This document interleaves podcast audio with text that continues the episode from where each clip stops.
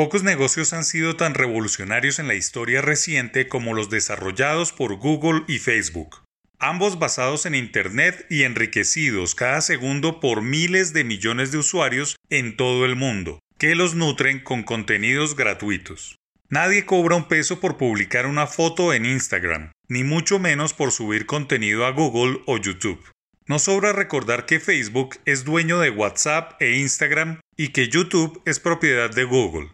Cada día que amanece, una buena parte de la población mundial, casi todos los jóvenes, así como todas las empresas de medios de comunicación, madrugan a actualizar sus contenidos sin recibir retribución por esta actividad. Incluso han emergido roles y funciones en el mundo corporativo destinados a ser muy eficientes en las redes sociales y en todas las plataformas, para que algún día se reciban ingresos por la llamada programática, que no es otra cosa distinta a las obras de la millonaria publicidad que ha enriquecido a las exitosas corporaciones de Larry Page, Sergey Brin y Mark Zuckerberg. Pero ese panorama está a punto de cambiar luego del desenlace de la demanda instaurada por el Departamento de Justicia y 11 estados de Estados Unidos contra Google por monopolio en los mercados de anuncios y búsquedas en Internet, un caso judicial de antimonopolio que tendrá profundas repercusiones en los modelos de negocios basados en la red de redes.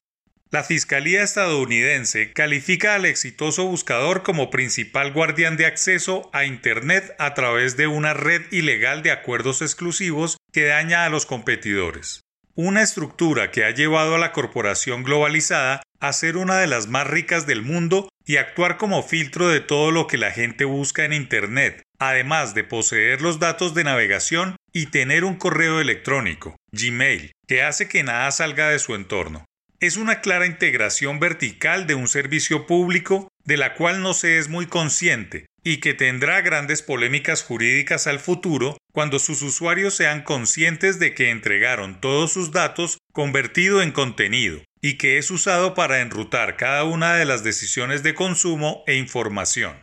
Los gigantes tecnológicos de Estados Unidos se han enfrentado a este tipo de demandas en la Unión Europea derivadas del poder acumulado en el mercado de la tecnología al crecer sus bases de datos con los hábitos de los individuos. Pero lo que más genera animadversión en los gobiernos desarrollados es los pocos impuestos que tributan en función de su éxito comercial. En Colombia, Google representa más de 90% del negocio de la publicidad en Internet y el único producto que ofrece a sus consumidores no lo elabora la propia empresa, sino miles de medios de comunicación, universidades y emprendedores que sobreviven regalando contenido a cambio de dejar utilizar su plataforma automática para comprar impresiones de publicidad. Esta demanda, la primera en terreno de Estados Unidos contra Google, tendrá coletazos en todo el mundo y reordenará la manera como se hacen los negocios en la web, cosa que solo sucederá si tienen una decisión adversa a sus intereses como ha sucedido en otros casos. Lo justo sería que paguen más impuestos y dirijan más recursos a los generadores de contenidos que han visto cómo su negocio de publicidad se ha ido a lo digital, pero con el agravante de que el grueso de ese dinero se va para un paraíso fiscal.